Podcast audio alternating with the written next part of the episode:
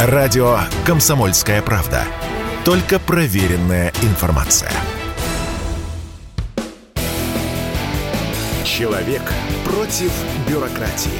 Программа «Гражданская оборона» Владимира Варсовина. И еще одна традиционная рубрика в моей передаче. Ну, конечно, много говорить слово халва слаще не станет, но все-таки хочется все-таки сдвинуть с мертвой точки эту проблему импортозамещение. Его она называется. Вот все мы бьемся над этим, и вроде бы как бы, ну, есть такая надежда, что она, э, что-то импортозамещение, особенно в сельском хозяйстве, оно идет. Вот, вот ну, так по умолчанию кажется, да, что так происходит. И вдруг с самого верха начались странные сигналы, крики какие-то даже. То есть сначала Матвиенко заметила, что как-то с импровизамещением, ну, она так осторожно сказала, как-то не фонтан. Э, тут же Кабанов, это глава антикоррупционного комитета, усилил э, слова Матвиенко, сказал, что там не только не фонтан, а вообще ужас какой-то творится с импортозамещением, и все очень плохо.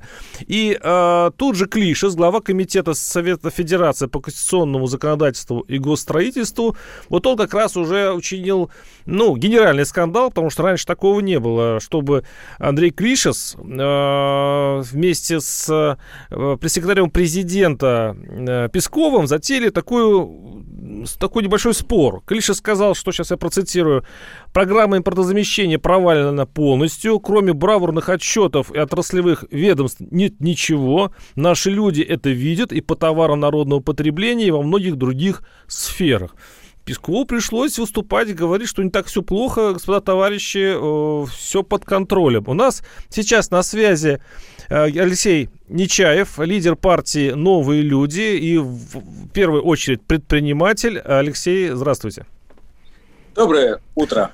Да, а, э, скажите, что случилось у нас э, во власти, что большие люди теперь спорят, плохо у нас с импортозамещением или нет? Я вспоминаю начало, а, точнее середину февраля, конец февраля, когда мы с вами общались, и вы тогда еще предрекли большие проблемы с импортозамещением, и э, высказывали осторожную надежду, что все-таки это решаемо. Через 2-3 месяца придется это решить. Прошли два месяца. Что сейчас происходит? Я поддержал бы именно слова Владимира Матвиенко, что нужно ускорять импортозамещение, что нужно больше ему уделять внимания и больше, чтобы правительство это поддерживало. Вот это я поддержу.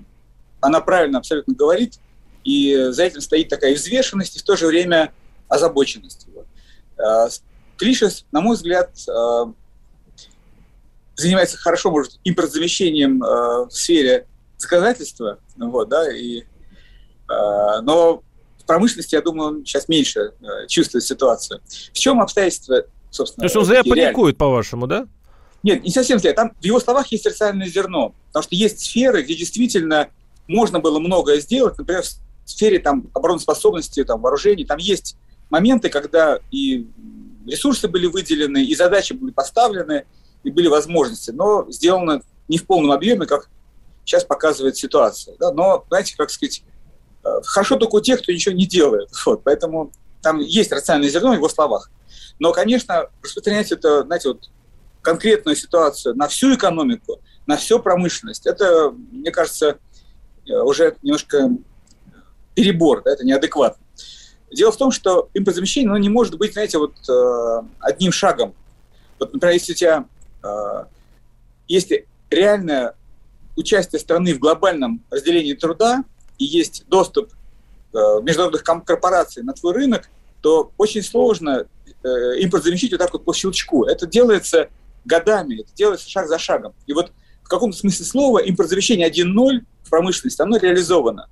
Мы очень много здесь э, сами варим продукцию, шьем, собираем, собираем из деталей и так далее. То есть первая фаза, рыночная экономика, она создана, и она делает качественные продукты и по более-менее такой приемлемой Алексей, простите, но эта экономика работает на станках. А вот даже по последним вот данным, станки у нас все сплошь, особенно со сложным программным э, обеспечением, все сплошь иностранные. И, кстати, на этот счет да. большой скандал возник, который сейчас э, э, вокруг министра э, промышленности, да, что, вообще-то говоря, куча денег еще с 2011 года было выделено на станкостроение, чтобы импортозаместить. А у нас, в общем-то, ничего не... Деньги потратили, а так и осталось. Поэтому очень ну, тяжело Я, я с вами не соглашусь. Вот я был на двух заводах. Да, один э, Групп в Подмосковье, другой тоже в Подмосковье, э, компания Mixit косметическая. Вот я смотрел там оборудование. Да, там часть оборудования некоторое импортное, но, например, вот на Mixit е э, реактор, это самое сложное, то, что варит крем, это отечественно делается в Обнинске. А другие линии, фасовки тоже, они наши здесь в России делаются. Поэтому не согласен с вами. Я вижу, как доля а, оборудования в промышленности, оно, российская доля, увеличивается. Поэтому вот так вот огульно, как знаете, или 100%, или 0%, или очень горячо, или очень холодно, или дофига, или нифига, вот так не, так не говорят про промышленность. Понимаете? Mm-hmm. Там есть всегда сдвигается э, в такую, в оттенки серого. Вот, поэтому не соглашусь здесь с вами. При этом, смотрите, вот, например, я хотел, э, как крупнейшая компания э, российская в косметике, да, которая входит в топ-100 мировых компаний, там, 90 в мире, из 50 тысяч, я хотел э, у себя тоже пойти в следующую стадию передела, перестать использовать Запад как сырьевой придаток, да, вести сырье Запада, и э, решил значит, идти в то, чтобы делать химию здесь в России. То есть у вас компания, да, которая столкнулась со всеми э, обычными нашими проблемами, нет, что у вас имп... говорю, импортозамещения нет? И вы сейчас выкручиваетесь, получается, так? Нет, еще вот пять лет назад мы пошли... А, пять лет назад Можно еще. ли угу. самим производить какое-то сырье? Например, там розовые эссенции, там розовое масло, потому что у вас есть там в Краснодарском крае поля, где можно посеять розу, где там росла когда-то, там был завод. Вот думаю, можно ли восстановить его и сделать? Э, выяснилось, что вся промышленность российская, только треть, э, там, четверть продукции, которая будет там производиться, э, может продаваться в России, остальное надо продавать в мир. Mm-hmm. Это совсем другие компетенции. Дальше. Российская будет роза, сто, масло, эссенция будет стоить в 8 раз дороже французской и в 6 раз дороже египетской. Ну, понятно, что это не, ты никому это не продашь, да, и тебе самому 8 раз дороже не надо. Поэтому есть ситуации, когда, как говорится, пока не было несчастья, э, пока было, это не помогло, да, вот как там, счастье, несчастье помогло. А что здесь очень важный момент? А ты, когда интегрирован в мировую экономику, то, конечно, если что-то делаешь на уровне ремесленном или даже на уровне индустриальном, то всегда есть компании, которые находятся на сверхиндустриальном уровне, которые совершенно другими объемами производят, во всех странах торгуют, у которых другой не округ. Ты не можешь с ними конкурировать. И здесь есть некоторая объективная доля вот в этом что импортозамещение нельзя в один скачок перепрыгнуть, надо его в несколько шагов делать. Алексей, я все-таки не, не, э, объясните тогда мне, э, да. почему Матвиенко, э, почему э, Клишес, э, почему э, и другие эксперты сейчас реально бьют тревогу. Они все-таки... Нет, вы говорите, что, ну, слишком э, пере, э, перебарщивают они с этим, но все-таки. Видимо, нет, нет, видимо ожидание... Очень точно. Валентин Ивановна очень точно говорит, вот нужно ускорять. Это очень точно. Просто а, э, что делает уже... А если коллеги? не получится они, ускорять, они, какие они, угрозы у нас, какие риски получились? Вот если не, не получится ускориться с импортозамещением? Ну как, во-первых, это уже получается, я вижу, как это происходит. Сейчас идет очень активный процесс, например, вот есть конкретный производитель э, ПАВов, поверхностных веществ. Э, он находится в Ростовской области, да, в Ростове, в Волгодонске. Значит, э, он свой объем для российской промышленности увеличил в несколько раз уже за несколько этих месяцев. То есть это вот конкретика. То есть э, это одно из таких критических э, элементов сырья. Потому что тоже у него э, ну, мало покупали. Качество хорошее, цена хорошая. Но просто всем проще работать с импортными поставщиками, они там давали 120 дней отсрочки, там западные, 90 дней отсрочки, а он работает там ну, по постоплате. Поставил э, НИПЕК, да, значит, а, получил, да, условно и все, не там. То есть вот он э, не может э, по финансовым условиям, например, конкурировать с западными игроками. А сейчас, когда те западные ушли, или, по крайней мере, там, сократили поставки в России очень сильно, то у него бизнес сразу растет, и у него сразу новые вложения в неокр. То есть это Э, как сказать, здесь пока ситуация не началась, у тебя нет возможности. Я все-таки возвращаюсь, извините, к вопросу, почему снова, Давайте. снова почему все-таки а, вы, э, ну, приходится выступать именно для того, чтобы дать волшебный пинок вот этому импортозамещению, почему все эти вещи не решаются ну, рабочим порядком, и э, нужно прибегать к словам э, и э, к репликам э, Матвиенко, Клишса и так далее. Все-таки возникает какой-то нерв. Откуда он возник? Но нерв возникает от, от того, что, конечно, политическая элита озабочена, а, не останутся ли наши граждане без э, товаров, во-первых, не останется ли наша там армия без э, техники, без э, снарядов, там, во-вторых, вот. Это вот как это такая реальность. Мы сейчас прервемся на буквально несколько пару минут, пару-тройку минут. Оставайтесь с нами, и дальше у нас будут эксперты и какое-то, надеюсь, понимание, что все-таки происходит у нас с экономикой. Радио «Комсомольская правда». Только проверенная информация. Человек против бюрократии. Программа «Гражданская оборона» Владимира Варсобина. У нас на связи Алексей Нечаев, лидер партии «Новые люди», предприниматель, э, достаточно крупный предприниматель, э, который занимается косметикой. То есть одно другому не мешает заниматься политикой и косметикой. Хорошее, кстати, сравнение. Нет, кос... Только политикой. Косметикой уже занимаются... Другие люди, по, согласно нашему закону. Ну, разумеется. А, и сейчас мы говорим об импортозамещении. Я снова хочу обратиться к э, моему хорошему знакомому, э, главе антикоррупционного комитета Кириллу Кабанову. Давайте послушаем его взгляд на эту тему. Когда президент ставил задачу в 2014 году, он говорил о глобальном импортозамещении. Ну, давайте посмотрим транспорт. Импортозамещения есть? Нет. Медицинское оборудование частично есть, как говорят наши врачи, буквально недавно у нас было совещание, они все это сказали, на нем можно работать, но его мало, имеется в виду по э, номинованиям все равно остается, остается проблема, потому что даже ремонтировать надо вывозить. Дальше, а, лекарственные препараты. Ну, мы говорим, что нет суспензий, белков, того всего. Мы, мы к этому не готовы. За 8 лет. При этом деньги вкладывались, что в фармацевтику, что в электронику, что еще огромные деньги. Где они? Да, мы видим, как какой рывок сделал за 8 лет Китай. От пуховиков, когда они были в 90-е годы, за 8 лет они сумели войти на рынок уже со своими серьезными производствами. Дальше. Что такое импортозамещение? Это прежде всего руки. Мин э, просвещения. Что сделал для того, чтобы восстановить наши рабочие профессии, дать среднее профессиональное образование, сделать его привлекательным? Ничего. Сейчас единственное Калуга вот единственное, что они сделали сами кластер для того, чтобы готовить преподавателей для вот именно обучения. Да, вот есть отрасли, где делается. А в основном не делается, не делается ничего. Но слава богу, что у нас делаются ракеты. Но опять же, что предлагает Минпромторг? А Мантуров говорит, что нам не нужна, не нужно, не нужно полное импортозамещение, мы в глобальную систему. Нам не нужна глобальная система, об этом сказал президент. Почему проще покупать? Почему эта позиция из 90-х готов закупать? Огромное количество бизнеса и чиновников просто от этого чиновников от этого кормится. Просто за счет откатов, за счет создания своих фирм. А сейчас вообще клондайк, когда у нас параллельный импорт.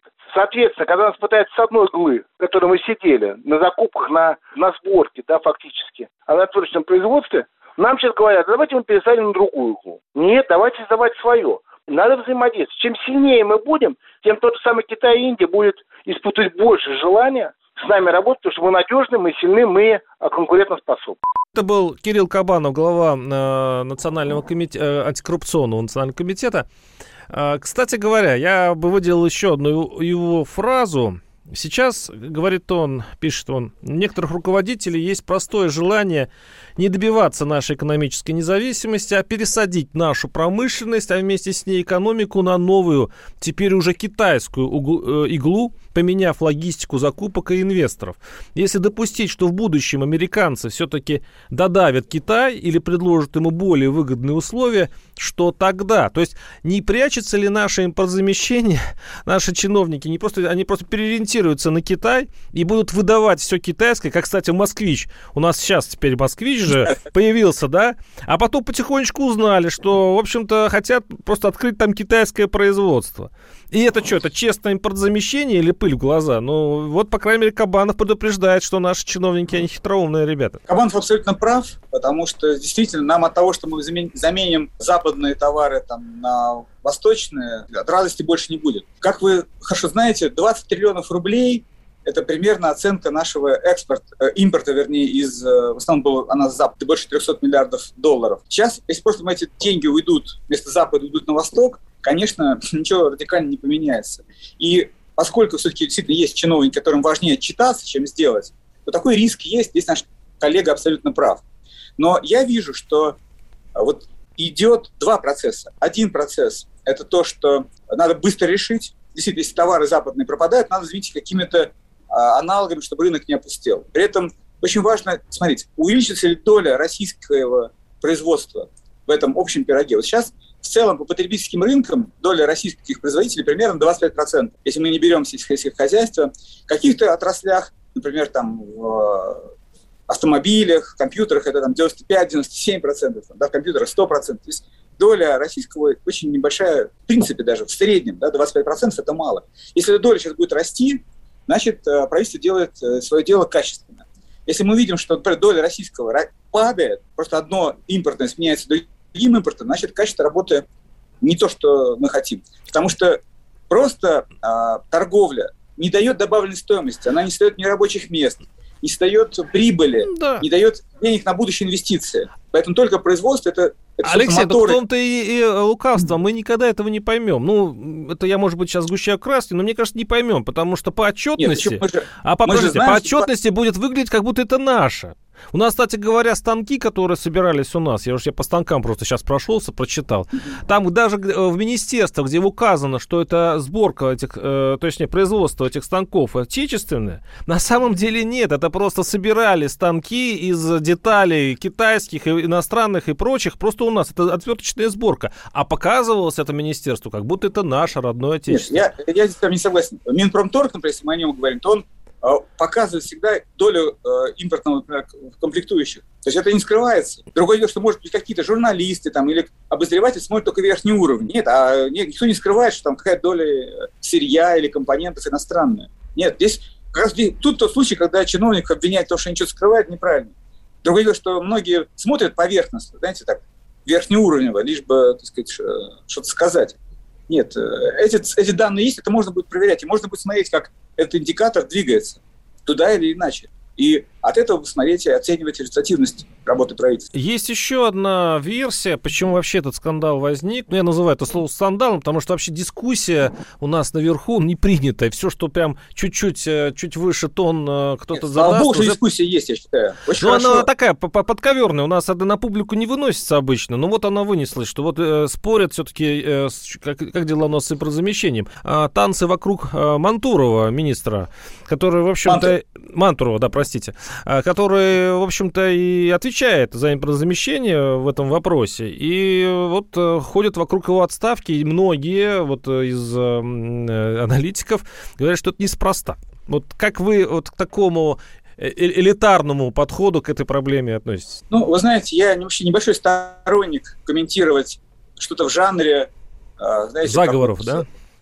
Ну, вот как у нас, например, знаете, там раньше там, там в барском доме что-то происходит, а значит, вот э, там крепостные шепчутся, там, что там у них происходит. Я не очень большой сторонник вообще этого концепта.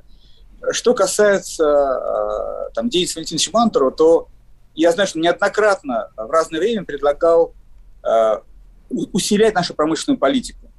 И, например, он сторонник вообще протекционизма для того, чтобы российская промышленность имела преимущество. Вот, например, сегодня вот мы например, ему подняли такой вопрос, мы говорим, смотрите, вот например, Англия, Канада, они ввели пошлины для российского э, товаров до 35%, наплевав на все наши там ВТО соглашения.